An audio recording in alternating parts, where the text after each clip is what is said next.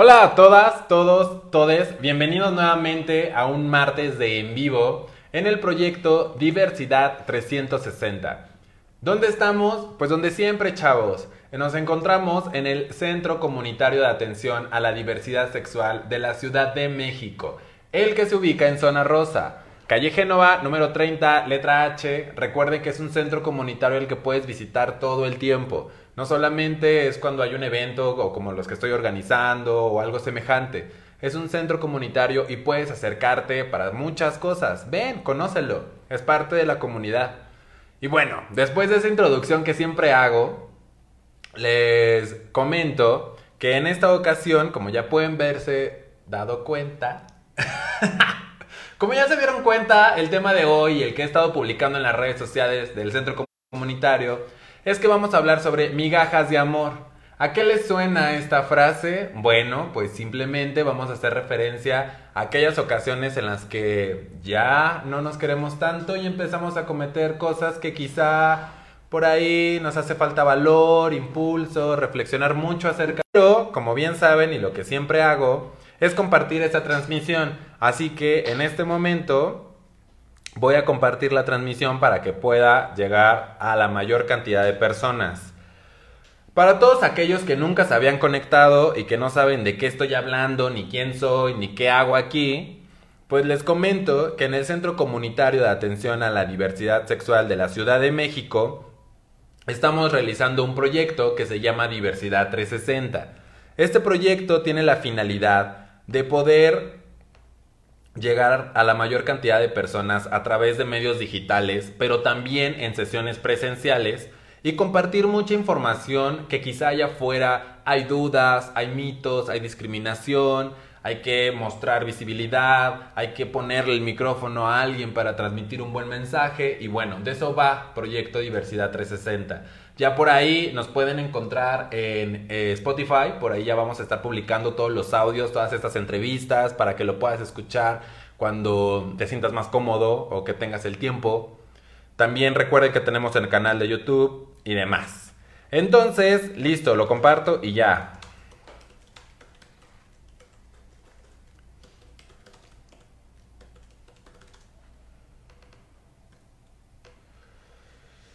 Bueno, mientras eh, termino de compartir esta transmisión en vivo, porque la idea es que el mensaje llegue a la mayor cantidad de personas, como ya se los he estado diciendo en este momento y en los demás, eh, las demás transmisiones. Voy a dejar que nuestro invitado, como se pueden dar cuenta, pura persona guapa viene a nuestros en vivos. Y en esta ocasión tenemos otro experto. Así que dejaré que tú mismo te presentes y nos cuentes quién eres Ok, bueno, pues antes que nada, hola, hola, ¿qué tal? ¿Cómo están? Eh, yo me llamo Juan de Dios Ávila, soy psicólogo, soy fotógrafo, eh, originario de Mérida, Yucatán, por eso se escuchan el acento como raro, no soy de otro país, soy yucateco, estamos muy lejos, pero seguimos siendo parte de México. Y yo me dedico a lo que es, bueno, en parte, eh, me he dedicado durante los últimos años al activismo, de una manera... pues no, a lo mejor muchas veces cuando pensamos en activismo pensamos en organizar marchas o cosas así, pero yo le llamo a lo, que hago activismo, activismo hormiga. ¿Qué significa esto? Eh, tratar de impactar en los ambientes más cercanos que tengo. Dentro de esa manera está a lo mejor cuando realizo fotografía con un tema de activismo o cuando participo en un blog Tienes cosas muy eh, buenas. semanal, muchas gracias. Un blog semanal en algunas plataformas o en el podcast también semanal de La Jaula MX. Un besotote hasta mis compañeros de La Jaula que transmitimos por todo el país, ¿eh? no solamente desde Mérida. Estamos regados los de la jaula por todo. este, entonces he elaborado varios, eh, pues ahora sí que proyectitos que a lo mejor eh, no solamente son de texto, sino también visuales. Y pues más que nada lo que me dedico también es a la promoción de la salud mental en temas pues también de diversidad. Perfecto. Pues él es nuestro invitado, nuestro experto que va a venir a hablar el día de hoy. Recuerden que esta charla y este en vivo, aunque la intención es mandar un mensaje y transmitirlo, también es dejarlos con la intriga, porque recuerden que él nuevamente va a visitar el centro comunitario este sábado, que tenemos ya un programa establecido. Por ahí el evento ya está en nuestra página, ya está en Facebook para que lo puedas consultar, ver la información que estoy publicando sobre el evento, porque va a haber dos módulos. El primer módulo habla sobre el poliamor, que fue la charla del martes pasado, y el segundo módulo habla pues, sobre migajas de amor Si por ahí no nos has seguido y no sabes por qué el tema migajas de amor, pues es en realidad muy sencillo. Está inspirado en una de las notas que aquí el señor escribió para una revista digital, plataforma digital. Sí. Eh, por ahí ya la estuve compartiendo. El- la plataforma es el Closet LGBT Así es, que normalmente está conocido en Facebook como, o estaba como en Facebook como el closet es para la ropa, no para las personas. Seguramente ya lo siguen la mayoría de ustedes, así que por ahí, acá el señorón experto escribe para esta plataforma y una de los temas o una de las entradas a esta plataforma que el señor desarrolló fue justamente migajas de amor. Así que primero, danos una introducción de manera general sobre la nota. ¿De qué va? Bueno, eh, el nombre de la nota completo es Migajas de Amor, eh, una reflexión sobre la desvalorización y la falta de amor propio en la búsqueda de una relación, ¿no?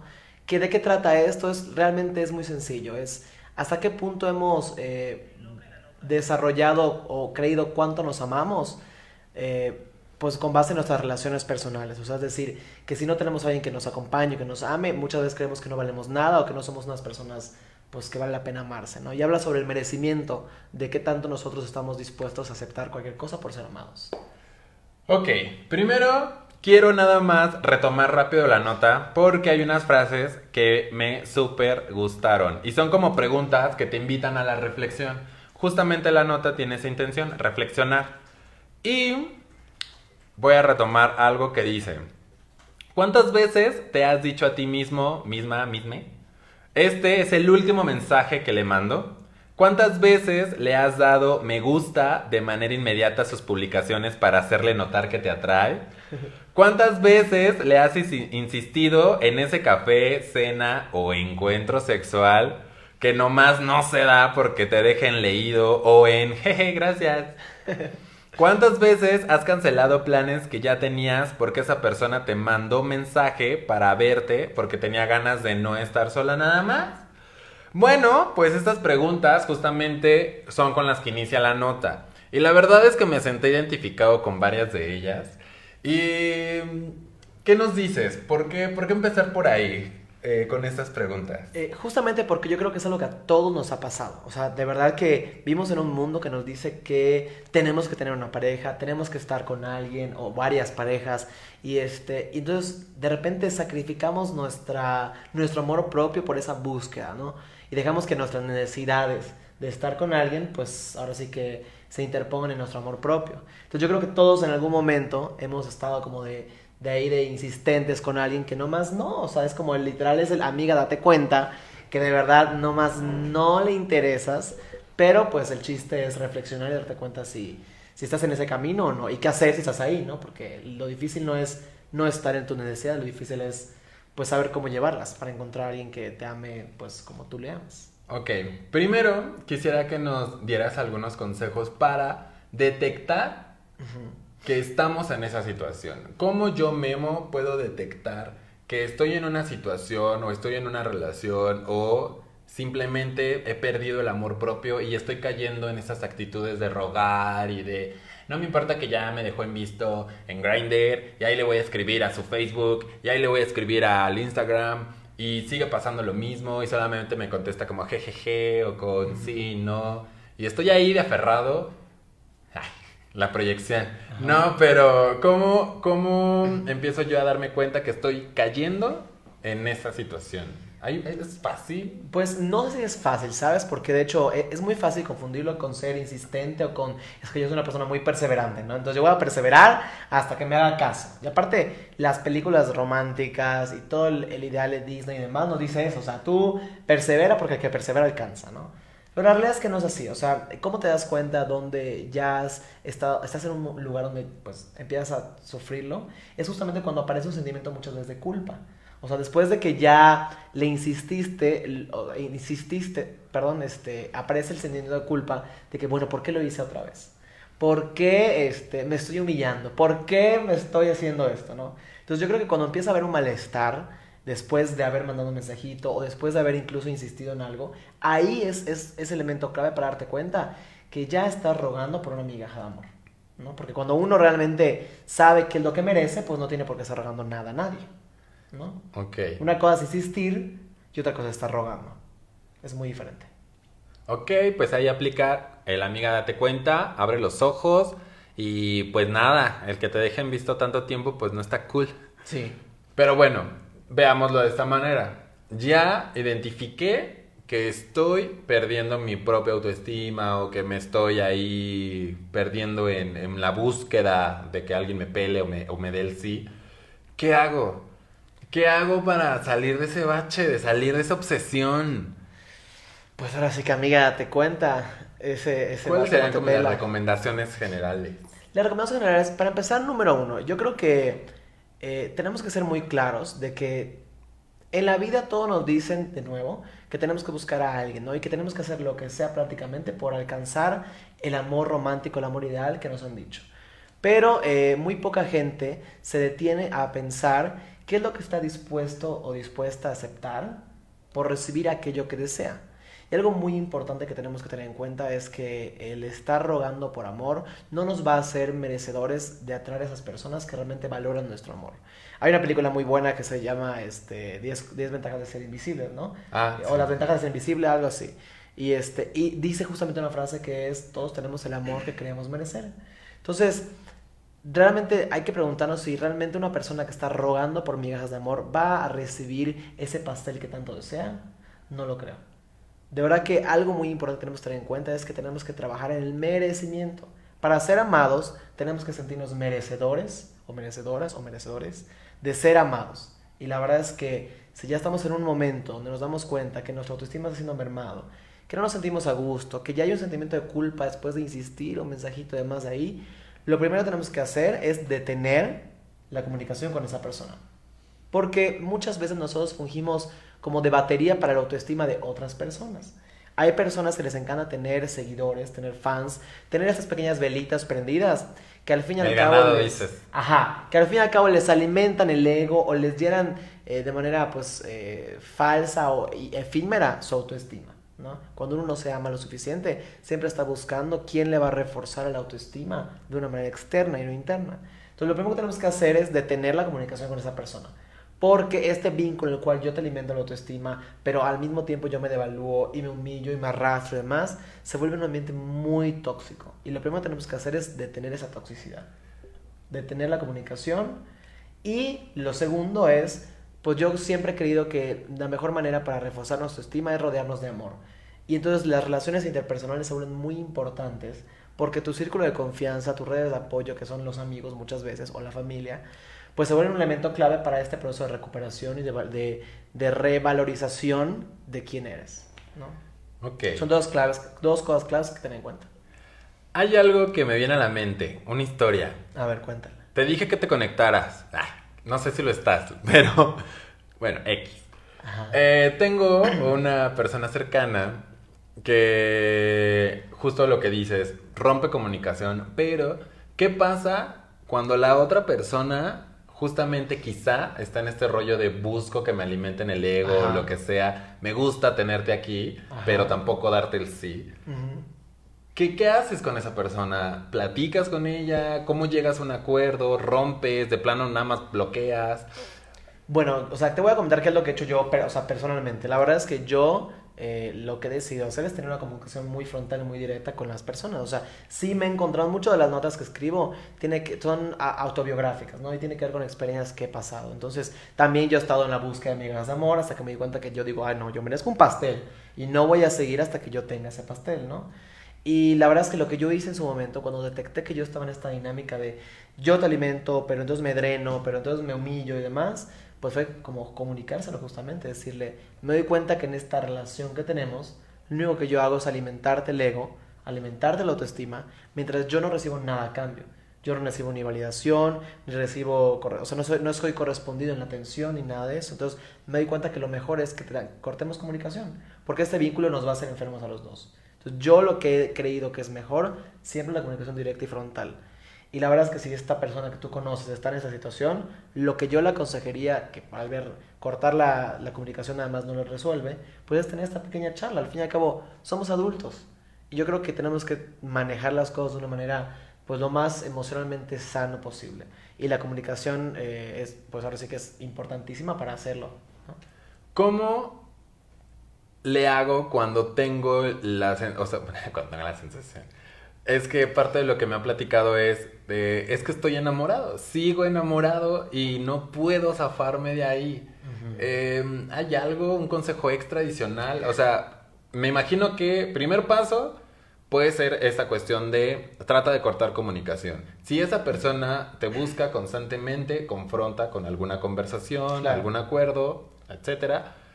Pero y si tengo esta, ¿qué hago con esto que está acá? Que es como el amor que siento hacia esa persona. ¿Cómo, Es cómo que lo trabajo ahí? La pregunta habría que, o sea, la pregunta sería, ¿realmente estás enamorado o enamorada?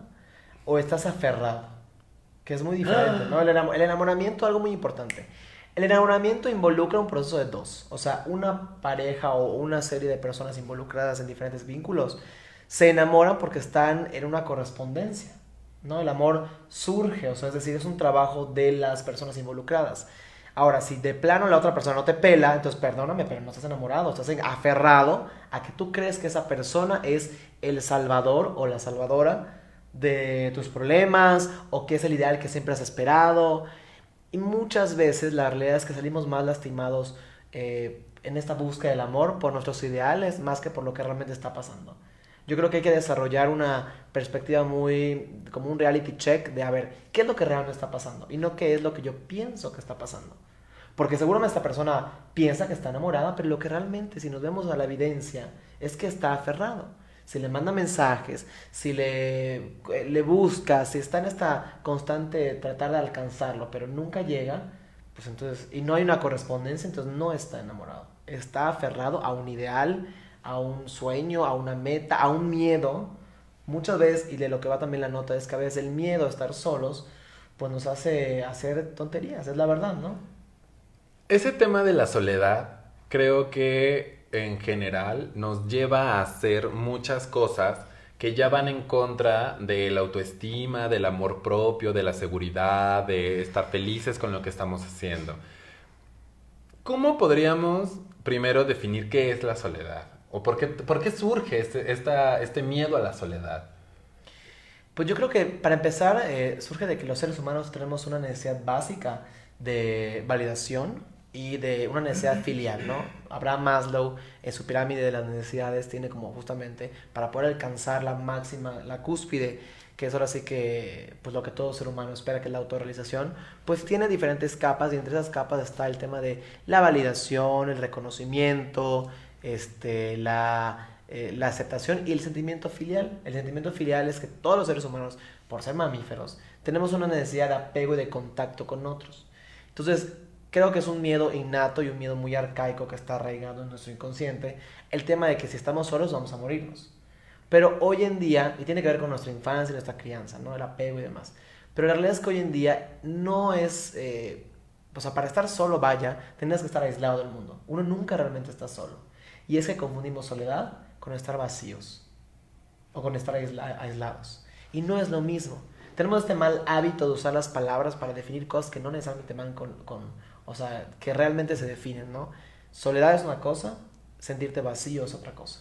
Que estés solo no significa que estés vacío. Que estés vacío tampoco significa que estés solo, porque puedes estar acompañado de un montón de gente y sentir un, o sea, sentir un vacío realmente existencial y emocional, ¿no? ¿Hay algunas alertas que pueda ayudarme a diferenciar cuando, o sea, que yo en mi reflexión pueda darme cuenta que estoy confundido entre un concepto de soledad y un concepto de que me siento vacío? O sea, ¿hay algo que yo pueda... Pues yo creo que es de nuevo reality check. O sea, si nos vamos a la palabra literal de soledad, es que estás no acompañado, ¿no? Y el vacío es una cosa más como interior y más, o sea, más, la soledad es como exterior, no estoy solo en este cuarto, no estoy solo, hay dos personas, estoy solo en mi red de apoyo, o sea, es cuando no tenemos a nadie alrededor. La gente que se ha ido aislando del mundo, pues se va quedando sola porque va cortando y literal pues va pe- perdiendo los vínculos. Entonces es una cosa física la soledad, ¿no? Eh, el vacío, el sentimiento de vacío es una cosa interna, es una cosa interna. O sea, es una cosa que tiene que ver con no tengo un sentido de vida, no tengo un, o sea, no tengo un, una misión, Propósito. un propósito, algo más existencial, ¿no? Entonces, ahí es como sentarte a analizar, a ver, ¿realmente estoy solo, sola? Pues no, tengo mis amigos, tengo mi familia, tengo, etcétera, etcétera, mi perro, mi gato, bla, bla, bla. Ahora, ¿qué es lo que entonces me está pasando? No es que yo esté solo sola, es que yo me estoy sintiendo vacío, vacía. Y lo importante es no es si lo sientes o no lo sientes, es qué haces con aquello que sientes. Si el vacío te impulsa a lograr cosas, a buscar una misión, una visión, un propósito y demás, pues estás transformando ese vacío, esa sensación no tan grata, que ojo, no porque no sea grato, significa que es malo o bueno. O sea, Ok. por ejemplo, eh, a lo mejor que te operen el apéndice, pues no es nada grato, pero es muy bueno porque si no, pues te vas a morir, ¿no? Entonces, no es que sea bueno, no porque no sea agradable, es malo. O sea, porque, Ok. Por ejemplo, si yo me chuto, no sé, ahorita cinco chocolates calientes, a lo mejor me muero de diabetes y fue muy bueno, lo disfruté. Entonces, ok, es, como, ok. es como ir diferenciando. Entonces, el tema es qué haces con tus necesidades. Y si el vacío te está impulsando a estar arrastrándote para encontrar una compañía, un amor, una persona a la cual puedes elizar, pues ahí lo mejor yo te cuestionaría, pues entonces realmente vale la pena que tú sigas eh, canalizando ese vacío hacia allá. ¿Por qué no mejor en la búsqueda de algo interno y superación? ¿No? Ok. En la nota, y justo ahorita entre la charla, menciona que hemos construido muchas veces estos ideales por medio de películas, por medio de Disney, por Sí. medio de historias fantasiosas. ¿Qué, ¿Qué ideas puedes compartirnos que has identificado como esta idea seguro la puedes tener, viene de este tipo de, de historias y no es cierto? Bueno, realmente si vemos, incluso yo creo que Disney, o sea, te, ha tenido como esta revolución interna donde ha resignificado sus historias, ¿no? Sí, Porque ya hoy las princesas son otras cosas. se ha dado cuenta que digo, ay, híjole, la ha cagado, o sea, la verdad la ha echado a perder, o sea, no. la o humanidad sea, está así por mi culpa. O sea, ¿de cuántas generaciones están así porque yo les he hecho creer? No, o sea, bueno, a lo mejor no. Pero yo creo, la verdad, es que, que sí tiene mucho que ver que cuando vas creciendo, lo que todo el mundo en películas, en caricaturas y demás, eh, pareciera que el sentido de la vida es encontrar una pareja, ¿no? Y a lo ¿Es necesario tener una que- pareja? Yo creo que no es necesario, es una decisión. O sea, necesario es el aire, necesario es la comida, el agua, pero necesario tener una pareja, pues no. O sea, ¿quién se muere de no tener una pareja? Pues nadie. ¿De o dónde, qué teoría puedes tener acerca del por qué tenemos esta sensación de necesito una pareja? Pues es una construcción social de nuevo, o sea, es qué es lo que el ser humano eh, más necesita de nuevo, es este sentimiento de validación y esa necesidad filial. Ahora, en la mercadotecnia sabemos que pues tomamos las necesidades de las personas y las convertimos en un producto que se vende, que satisface esa necesidad, o creamos una necesidad y la satisfacemos. Entonces, si nos podemos analizar por qué la industria del cine es tan exitosa, es porque toma las necesidades de validación y de pues estar con alguien que es ese sentimiento filial y pues lo reforzamos con un producto que te va a hacer sentir eso, ¿no? O sea, sentir querido, apapachado y demás, que son las películas y las comedias románticas. Entonces, pues si esto lo tomamos en cuenta que nos alimenta desde la caricatura, la novela, o sea, todo, obviamente se va quedando en nuestros, en nuestros inconscientes esta búsqueda o que el sentido de nuestra vida es eso. Y pues yo creo que al fin y al cabo lo que tenemos que replantearnos es si realmente la final de nuestra vida debería ser eso, ¿no? Ok. O sea, es, no es que haya una teoría que valide o no. Digo, hay diferentes posturas como la de este escritor chileno que se llama Walter Rizzo, que tiene una serie de libros muy buenos, eh, que habla justamente como del desapego y como él dice, el amor romántico nos ha hecho mucho daño. Y él como psicoterapeuta cognitivo-conductual, lo que busca es que las personas podamos desarrollar un poquito más de intelecto en la emoción. Entonces sus libros habla de cómo ir manejando este rollo de la necesidad de amar y vincularnos, ¿no? Entonces, este, él tiene esa postura donde dice, ok, no es que no ames, pero tienes que amar a alguien que ame de la misma manera que tú. Y hay otras posturas que lo contradicen, como es el, eh, hay un libro que se llama Maneras de Amar, que dice, ok, no es que no busques ser amado, es que tienes que buscar alguien que te ame en sintonía con tus necesidades. Entonces, realmente, si nos vamos a, a las teorías, hay miles de las cuales podemos escoger, pero todas coinciden en algo muy importante. Y es que al fin y al cabo tenemos que encontrar en que se vincule con nuestras necesidades, que reconozcamos cuáles son y que entendamos también que el sentido de nuestra vida no es tener una pareja o la búsqueda de una pareja. Eso es lo que pasa además de tener un sentido de vida. Acabas de mencionar un concepto que he escuchado bastante justamente porque lo mencionan como dañino y es el amor romántico. ¿Cómo podemos definir qué es el amor romántico? El amor romántico. Desde Fíjate estas que- posturas de que lo ven como algo que nos ha afectado. ¿Has visto la película El fantasma de la ópera? No. Nunca. Ay, Cristo Jesús. Te voy a, te voy a retirar tu credencial. Eh, de perteneciente a la comunidad. No, no es cierto. El fantasma de la ópera, bueno, te voy a contar un poco. El fantasma de la ópera es una historia que escribe Andrew Lloyd Webber y es un musical. Entonces, en esa, peli, en esa obra, voy a responder tu pregunta del amor romántico y ahorita para que vamos. Este, en esa obra es una mujer que se, se enamora pues, al mismo tiempo de dos personas. ¿no? Uno es el fantasma de la ópera y el otro es el, el, el amor de toda su vida que conoció en infancia y demás. Esas dos figuras son el amor romántico, digamos que si lo ponemos como una comparativa es el amor romántico y el amor pasional o el amor erótico. ¿no? El amor romántico es todo lo que nosotros idealizamos como pues un sueño, una fantasía, es justamente un ideal, no es ni siquiera alcanzable. Por eso es que el amor romántico es tóxico. Porque un amor real no es lo mismo que un amor romántico. Ay, perdón. El amor romántico es un amor que es una idea y que muy, difícil vas a poder, muy difícilmente vas a poder alcanzar. Recuerden que los ideales son ideales, no son alcanzables muchas veces, ¿no? Entonces, a diferencia del amor erótico, que es otro tipo de amor, es un amor muy pasional, que se basa en el placer y que se basa justamente en los sentidos y mucho en la cara sexual. Los seres humanos podemos sentir ambos. Lo magnífico es que cuando sentamos los dos, o sea, combinados por una persona, ¿no? Pero el amor ideal es tóxico o el amor romántico llega a ser de cierta manera tóxica porque nos orilla a conductas como las que describo en el blog, que es sacrificar toda tu estima por alcanzar ese ideal que te han hecho creer que es lo que tienes que vivir. Al fin y al cabo hay que recordar que todas las películas eh, románticas son eso, películas. Son ideas, son fantasías, son construcciones ideales que no necesariamente rayan en la realidad. Y nosotros entonces buscamos el amor guiándonos de una fantasía cuando nosotros vivimos en la realidad, no en la fantasía. Y es por eso que es tóxico. Ok. De ahí viene otra duda mía. Ja. Échala. Sobre las relaciones tóxicas. Ok. Pero es que tengo dos preguntas, porque mencionabas como la pasión y demás. Y tengo amigos, amigas, Amigues. que de repente están con alguien y utilizan la frase, pues es que estoy enculado. Ajá. Y hacen hace referencia solamente como, es que el sexo es muy bueno y estoy ahí enganchado y no logro desengancharme. O incluso hasta cuando lo logré separarme, sigo pensando en un aspecto sexual muy fuerte hacia esa persona.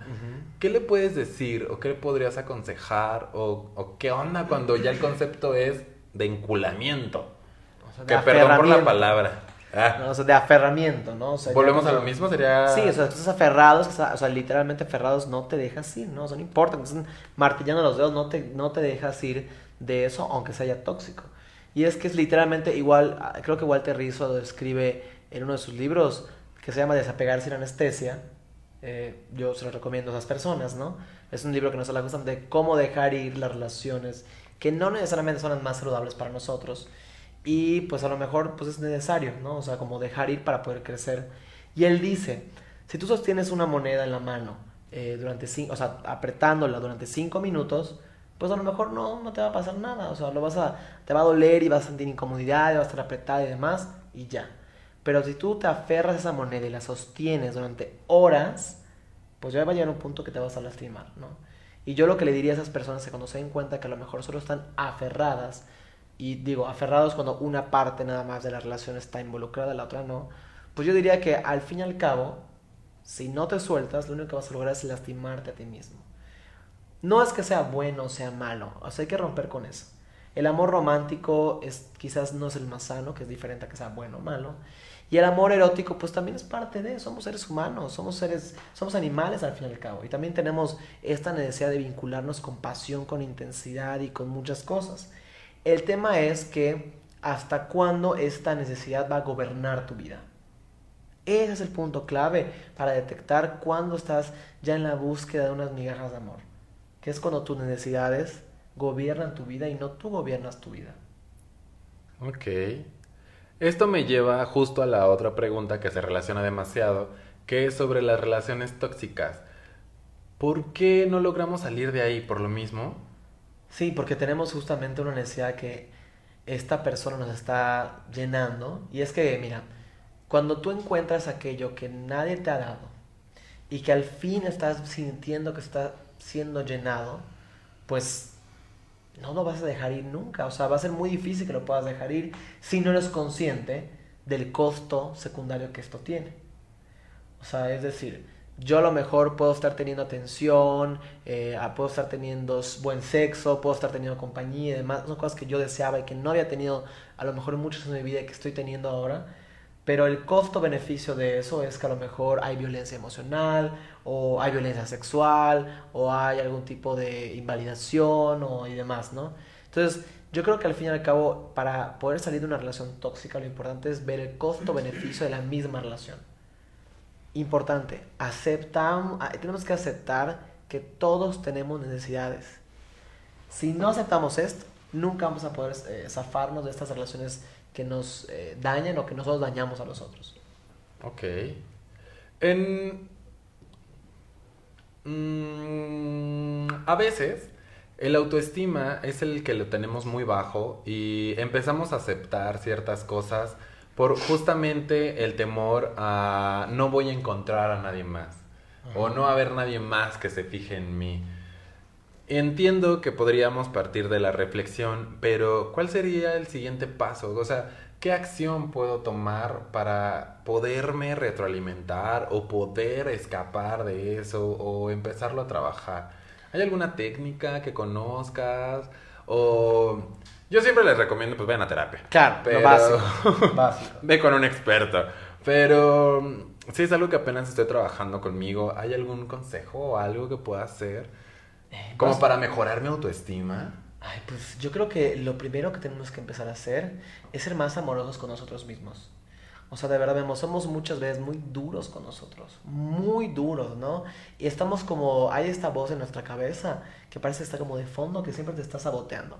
Y te está diciendo, no te cae bien esta ropa, ya subiste de peso, no logras el peso adecuado, debes ir más al gimnasio, no le vas a gustar, hay gente más guapa que tú. O sea, hay una voz constante en tu cabeza que está diciendo eso, quieras o no, ahí está.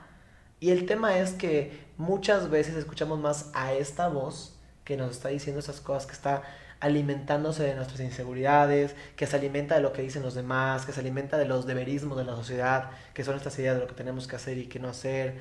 Y muy pocas veces eh, escuchamos la otra voz, porque también hay otra voz en nuestra cabeza que nos habla de manera muy amorosa y que muchas veces tampoco sabemos recibir los cumplidos o los halagos o los cariños que las demás personas nos puedan ofrecer. Entonces, lo primero que tenemos que hacer para ir como fortaleciendo nuestra autoestima es ser más amables con nosotros mismos, bajar nuestras exigencias a niveles, o sea, como reales, porque tenemos unas exigencias, o sea, a nivel inalcanzable, ¿no? En cuanto a físico, o sea, carrera, etcétera, etcétera, relaciones entonces yo creo que para, número uno, si quieres fortalecer tu autoestima, tienes que, uno, acallar un poco esa voz que te está saboteando. Y dos, escuchar más a esas personas que te aman y ser más amable contigo. O sea, no hay una técnica que digas, ay, no es una medicina que te tomes y, y, ya, ¿no? Eso es un trabajo de todos los días, de toda la vida. Y es como lavarse los dientes. O sea, uno se tiene que lavar los dientes tres veces al día. Pues de la misma manera tienes que mentalmente revisar un poco como cómo estás, qué te estás diciendo, qué estás pensando para contigo. ¿Cuáles son tus discursos contigo mismo? De me estoy diciendo cosas negativas o estoy diciendo cosas positivas, de qué manera me retroalimento. Ahora, ojo, para las personas que somos un poquito obsesivas, pues también a veces eso se vuelve, o sea, literal, si no cuidamos ese estar eh, este, este proceso de introspección, que es lo que realmente es, si no lo cuidamos, se vuelve un atosigamiento de estoy pensando con negativas. O sea, es, es como si te los dientes cada vez que tomas un trago de refresco, ¿no? O sea, se vuelve una cosa ya como inquisitiva más que amorosa. Entonces la idea es como regular un poco qué estamos pensando a nosotros. Ok. La, si ustedes no han visto la nota o los que ya la leyeron, mucho de esto va acerca de reflexionar, acerca de autoanalizarse, de poder identificar estos patrones negativos o de estas ideas erróneas, etcétera. Si por ahí tienen dudas acerca de la nota o opinan diferente, pueden ah, obviamente levantar la mano y empezamos a abrir un debate. Saben que mucho de lo que intentamos hacer con estas charlas, con los expertos, con las sesiones presenciales, es abrir debates y construir conocimiento en conjunto. Si hay algún consejo o idea que tú podrías aportar, también realízala para que precisamente el resto de la gente que está checando cómo hacerlo, pues pueda haber más consejos. Pero bueno, el punto al que iba era que mucho de esto tiene que ver con la reflexión, con momentos contigo mismo. En lo personal, me cuesta tenerlos. Me cuesta tener un espacio donde yo me hago mis propias preguntas y reflexiono. ¿Hay algún consejo para poder favorecer tu diálogo? Si no estoy acostumbrado a reflexionar, no tengo la capacidad de meditar ni nada. Bueno, más bien sí la tenemos, pero no la tengo desarrollada. ¿Cómo busco este, este momento conmigo mismo? ¿Cómo empiezo a tener estos acercamientos conmigo? Eh, fíjate que mucha gente piensa que el tema de reflexionar tiene que ver con, a ver, a ver, voy a poner mi velita, mi incienso, este, ya al final de mi día, mi tecito. Y la verdad es que la reflexión con uno mismo no tiene que ser siempre así, ¿sabes? O sea, mucho tiene que ver con atreverse a preguntarse y a cuestionarse las ideas que uno tiene de sí mismo. Es decir, un, un, hábito que podemos empezar a, a, trabajar para reflexionar sobre lo que estamos haciendo y cómo estamos actuando es, al momento de mandar el mensaje a esta persona que a lo mejor pues le has estado insistiendo, insistiendo, insistiendo y nomás no. Antes de mandarlo, preguntarte a ti mismo, ¿para qué lo estoy haciendo? ¿Para qué estoy haciendo esto que estoy haciendo? Y esa pregunta es importantísima que te lleva a la autorreflexión quieras o no preguntarte, ¿para qué hago esto? Te hace como detenerte y cuestionarte. Y no solamente lo puedes aplicar con esta persona, puedes aplicarlo con, a ver, este, si ya sé que este fin de semana me pasé con los tacos y hoy voy a ir a una cena y demás y yo me estoy tratando de cuidar, es, a ver, ¿para qué me estoy tratando de cuidar? Bueno, no, me estoy tratando de cuidar porque quiero estar más sano, no sé qué, bla, bla. ¿Es un motivo realmente que vale la pena continuar? Sí ah, no, pues me estoy, al momento de reflexionar, me estoy este, eh, cuidando porque quiero gustarle a esta persona. Entonces es como, a ver, entonces vale la pena que yo continúe esto. O a lo mejor eh, a lo eh, la gente que piensa justamente, no, pues hoy quiero, no sé, tener un encuentro sexual. ¿Para qué lo quieres tener hoy? No, porque me siento solo. Ah, entonces no lo quieres porque tienes ganas, es porque me siento solo. ¿Vale la pena de continuar? ¿Estás en el mood adecuado para tenerlo? No. Y te detienes. Es simplemente desarrollar el hábito de ir cuestionándote no como un interrogatorio, sino como una manera para trabajar la introspección, pues ir haciéndote preguntas. No tiene que ser como de verdad en este momento reflexivo como todos imaginamos. Es simplemente es un hábito que puedes hacer, o sea, al momento de tomar una decisión, que puedes hacer eh, a, lo mejor antes de dormir, hoy cómo estuvo mi día, cómo me sentí, hacer como este pequeño check-in que implica pues sí pensar. Lo que pasa es que muchas veces nos da miedo pensar. Porque puede que lo que tú... Destapemos eh, algo de lo que no estamos listos. No más que eso, yo creo que es, puede que a través, perdón, puede que a través de esas preguntas eh, tú te des cuenta que no eres la persona que tú crees que eres. Porque todos tenemos como una idea de lo que somos, ¿no? Entonces a lo mejor tengo una imagen desactualizada de mí donde yo creo que soy una cosa, pero pues eso fue hace cinco años y ya no soy esa persona. Entonces a lo mejor lo que tenemos realmente miedo es a darnos cuenta que no somos eso que hemos creído que somos. Ahora, que seamos diferente no significa que sea malo o que sea bueno, simplemente hemos cambiado. La naturaleza del ser humano, de la vida misma, es el cambio constante. Entonces, el proceso reflexivo tiene que ver con esta parte de conocernos, de cuestionarnos, más que detenernos y meditar y bla, bla, bla. Digo, está padre, es una técnica, está, está bonito consentirse, poner tu velita, tu incienso y reflexionar sobre ti, respirar y meditar. Pero en el día a día, los que estamos a lo mejor en una ciudad tan ajetreada como la Ciudad de México, pues incluso en el transporte público te puedes poner como dos minutos a pensar mm, cómo me siento, eh, estoy feliz, a dónde estoy yendo, es a través de preguntas, ¿no? Ok, pues si se dan cuenta, hay como tres bloques de los que hemos hablado de manera muy general. El primero es cuando ruegas por la atención, porque te pele, porque te haga caso. Y yo nada más quisiera eh, en esta parte eh, sumar quizá algo de las charlas que hemos tenido compañeros y yo, eh, amigos y yo y demás, que por ahí incluso este tema de no valorarte llega a ponerte en riesgo. ¿En qué sentido? Muchas veces, no sé si a alguno de ustedes les ha pasado, pero a nosotros nos han llegado como estas historias, es que aceptas hacer cosas que incluso te ponen en riesgo con tal de que te acepte esa persona que tanto deseas. Y de repente pasa que en dicha aplicación, donde es de encuentros o cosas de ese tipo, de repente te pela la persona que jamás pensaste que te podría pelar, o que tienes en un altar, o que tienes justamente en estos conceptos que la sociedad te pone, que es el rubio, el guapo, el mamado, el perfecto, etc. Y que es cuando tú te empiezas a poner en una categoría por debajo de estas personas y terminas aceptando cosas que no están nada padres, ¿no? Exponerte a ciertas situaciones, prácticas sexuales que quizá no estás preparado para tener. Ese tipo de cosas en ocasiones llegas a aceptarlas por justamente la falta de valorarte. Entonces, eso es, es muy importante y por eso también es un tema que traje a, a Diversidad 360, porque mucho de lo que tenemos que aprender a hacer es a valorarnos.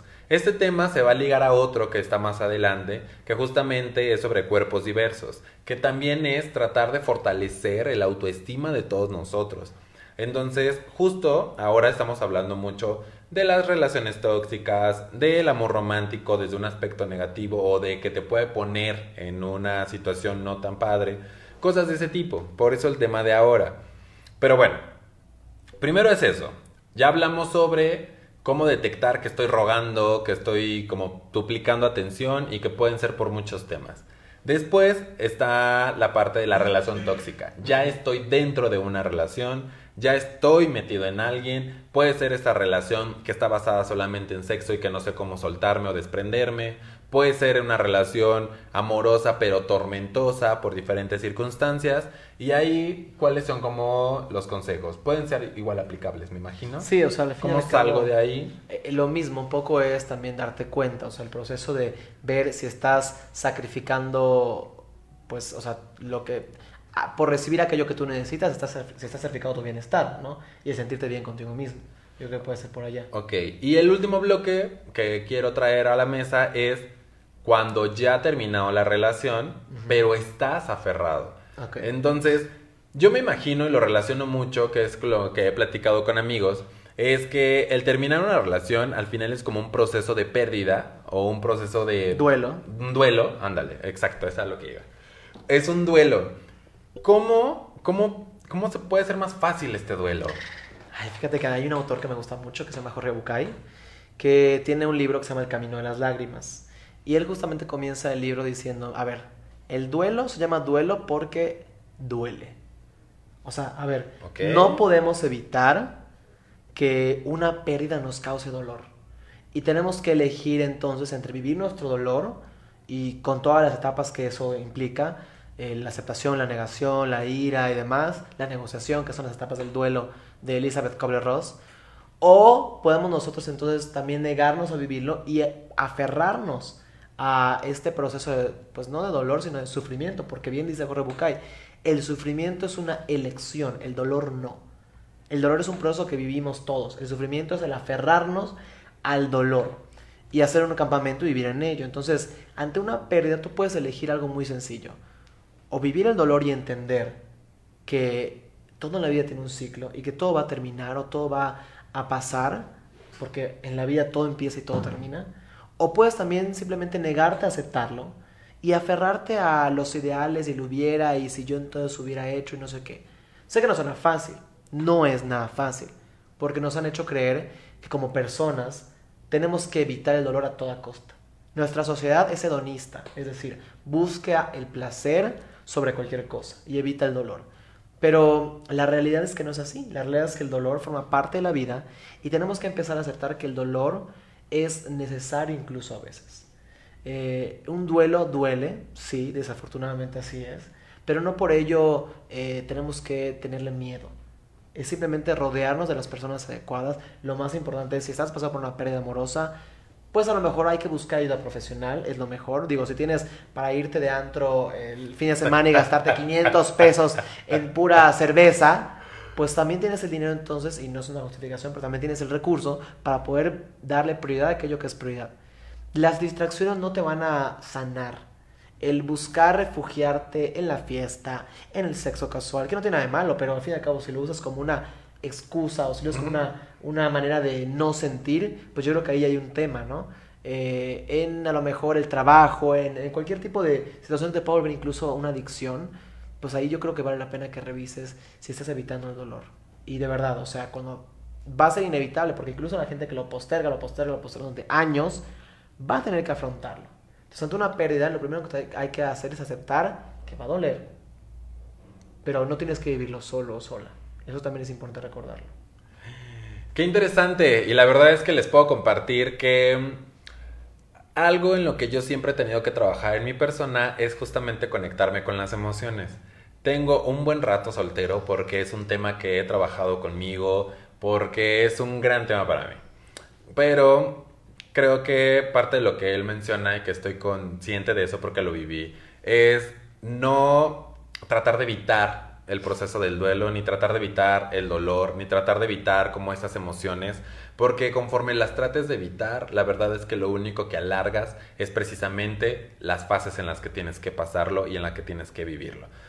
Entonces, pues nada, mi consejo es afrontenlo, mi consejo es también busquen ayuda, lean mucho al respecto y pues vengan ese tipo de sesiones. Recuerden que esto es una charla, esto solamente son puntos clave que se van a abordar, que están relacionados a una nota que se hizo, que elaboró para esta plataforma digital, pero al final del día es llevarlo hacia una sesión presencial, donde podamos entre todos poder trabajar este tipo de sensaciones y emociones.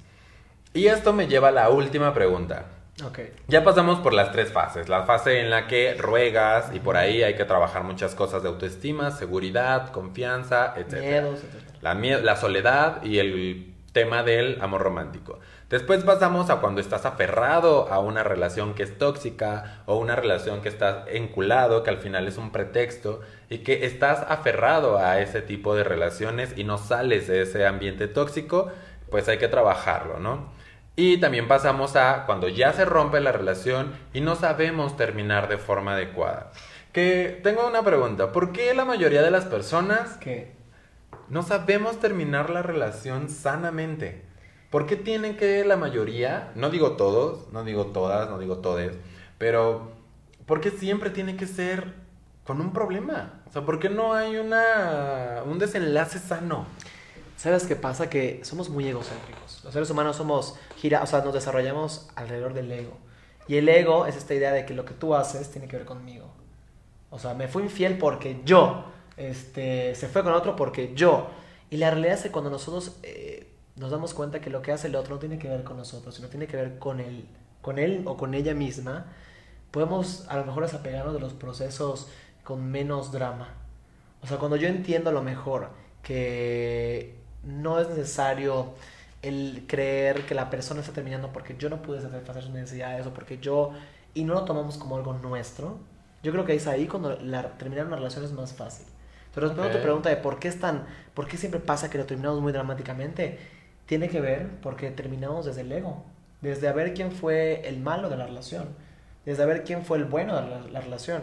Y cuando entendemos que no hay ni buenos ni malos, ni villanos, ni santos, ni culpables, ni víctimas, sino pasó lo que pasó, tenía que ver más contigo que conmigo, puedo terminar el proceso más en paz y más tranquilo. Incluso yo creo que podemos empezar a digerir el duelo de manera más sencilla. No, o sea, de verdad es un tema, es difícil, yo sé, o sea, es como, ay, este que está diciendo, o sea, qué fácil decirlo. De- de- o sea, definitivamente es muy fácil decirlo.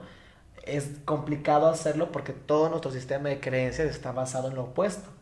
¿no? Y cuando nosotros aceptamos esta única verdad, que es que lo que hace el otro tiene que ver consigo y no conmigo, la cosa fluye más sencillamente.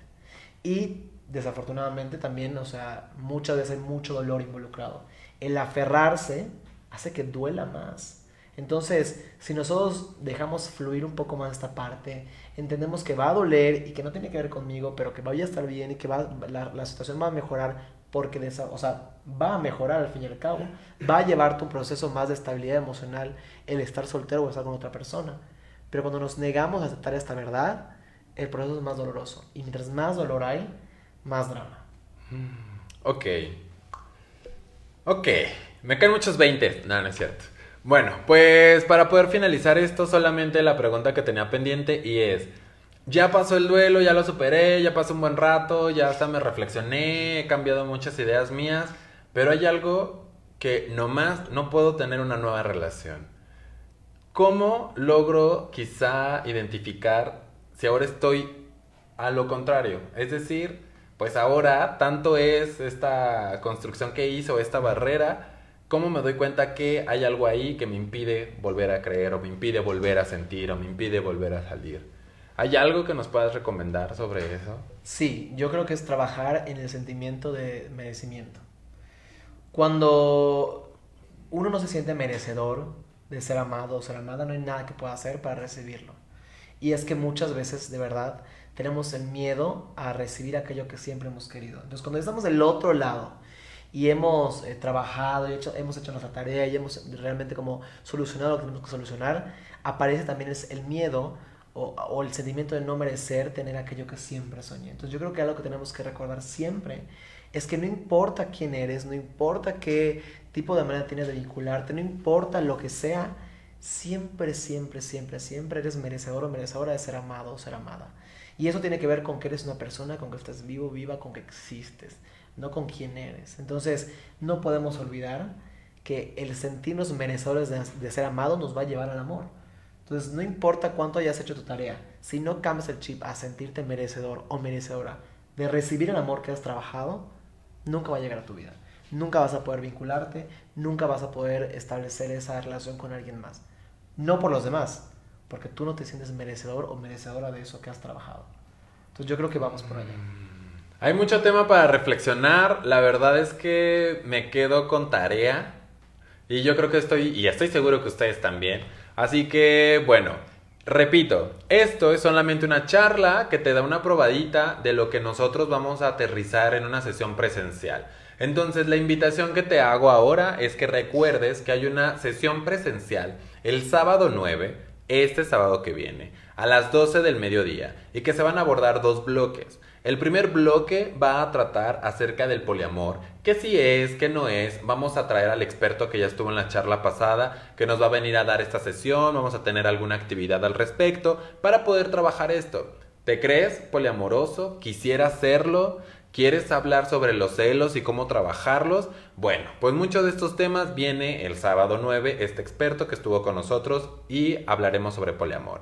El segundo bloque trata precisamente de seguir reflexionando acerca de la seguridad que uno puede tener, del amor propio, de valorarse, de sentirse más seguros, de justamente tener la fortaleza para saber decir no a comportamientos erróneos. No vamos a decir cuáles son buenos o malos, esto cada uno de nosotros lo va a ir decidiendo y descubriendo. Lo importante es que si hay algo que te genera un problema, me queda claro que por ahí no es.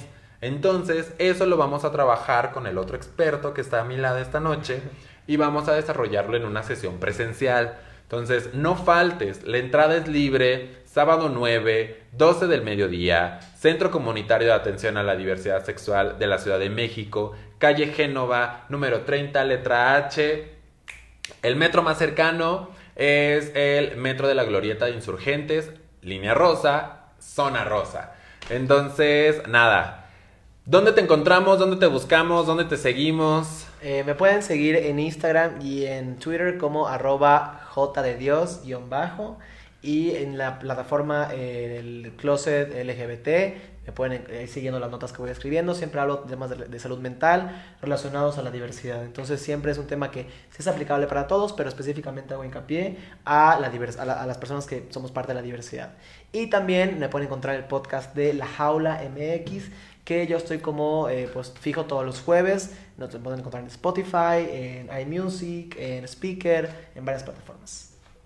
Pues ya está. Entonces, agradezco tu colaboración, tu participación. Un placer. Por ahí, cualquier cosa que tengan pendientes o que por acá se quedaron con dudas, tráiganlas el sábado. La entrada es libre, no es eh, con costo, así que vengan. Vengan con sus parejas, reflexionemos en conjunto. Ay, traigan a la amiga tóxica, por favor, la traigan. Sí, tal vez la amiga que necesita salir de la relación tóxica, pues está, venga, bienvenida, vamos a trabajarlo. Listo, es todo por hoy. Bye.